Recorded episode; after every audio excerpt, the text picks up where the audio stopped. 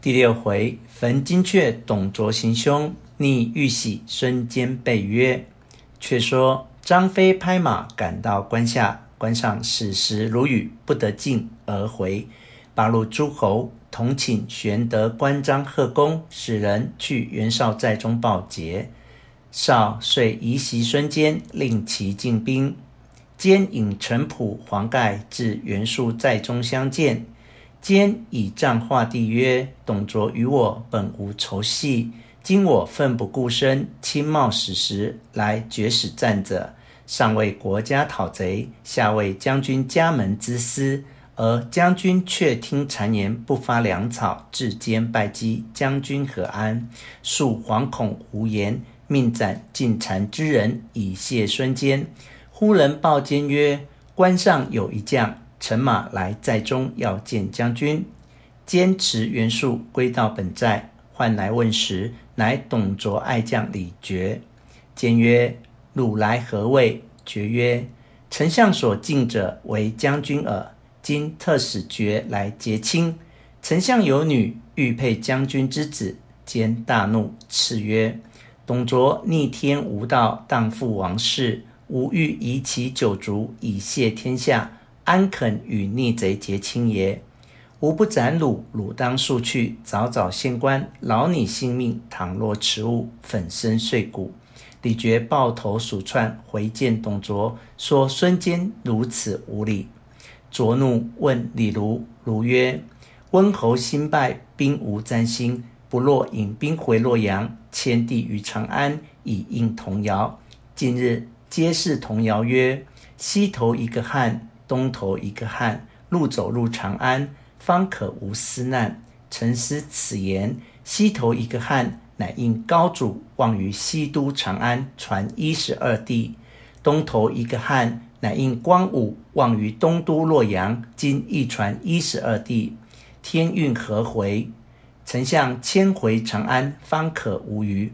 卓大喜曰：“非汝言无实不误。”遂引吕布星夜回洛阳，商议迁都。据文武于朝堂，卓曰：“汉东都洛阳二百余年，气数已衰，吾观望气时在长安。吾欲奉驾西幸，汝等各宜处庄。”司徒杨彪曰：“关中残破零落，今无故捐宗庙，弃皇陵，恐百姓惊动。”天下动之至易，安之至难，望丞相鉴察。卓怒曰：“汝主国家大计也。”太尉黄琬曰：“杨司徒之言是也。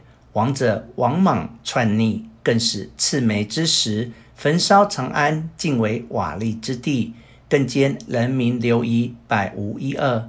今弃公室而救荒地，非所宜也。”卓曰：“关东贼起，天下拨乱。”长安有姚韩之险，更尽龙右，木石砖瓦，刻日可办。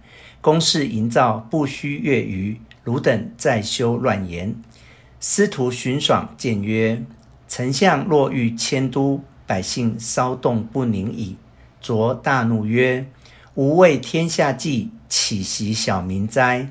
即日罢杨彪、黄琬、荀爽为庶民。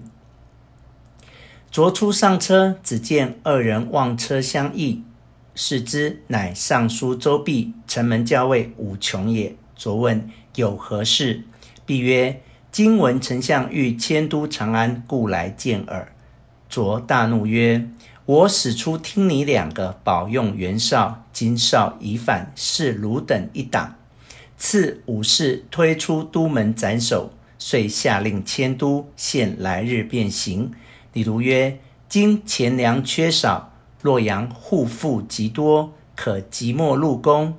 但是袁绍等门下杀其中党，操其家资，必得巨万。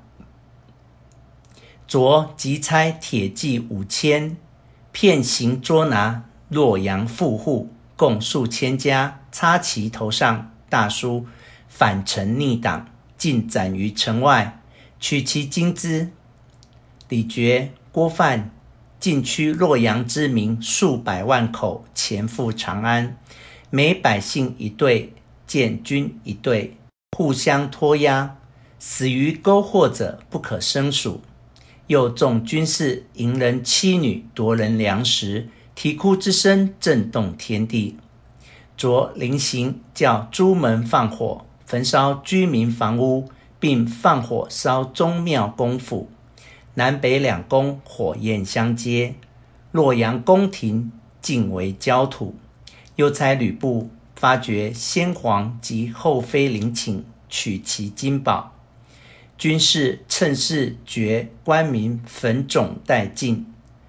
董卓装载金珠断皮好物数千余车，劫了天子后妃等，竟往长安去了。却说卓将赵成见卓已弃洛阳而去，便陷了泛水关。孙坚驱兵先入，玄德、关张杀入虎牢关，诸侯各军引入。且说孙坚飞奔洛阳，遥望火焰冲天，黑烟铺地，二三百里，并无鸡犬人烟。先发兵救灭了火，令众诸侯各地荒地上屯驻军马。曹操来见袁绍曰：“今董贼西去，正可趁势追击。本初按兵不动，何也？”绍曰：“诸侯疲困。”进恐无益。操曰：“董贼焚烧宫室，劫迁天子，海内震动，不知所归。此天王之使也。一战而天下定矣。诸公何疑而不进？”众诸侯皆言：“不可轻动。”操大怒曰：“庶子不足与谋！”遂自引兵万余，领夏侯惇。夏侯渊、曹仁、曹洪、李典、乐进星夜来赶董卓。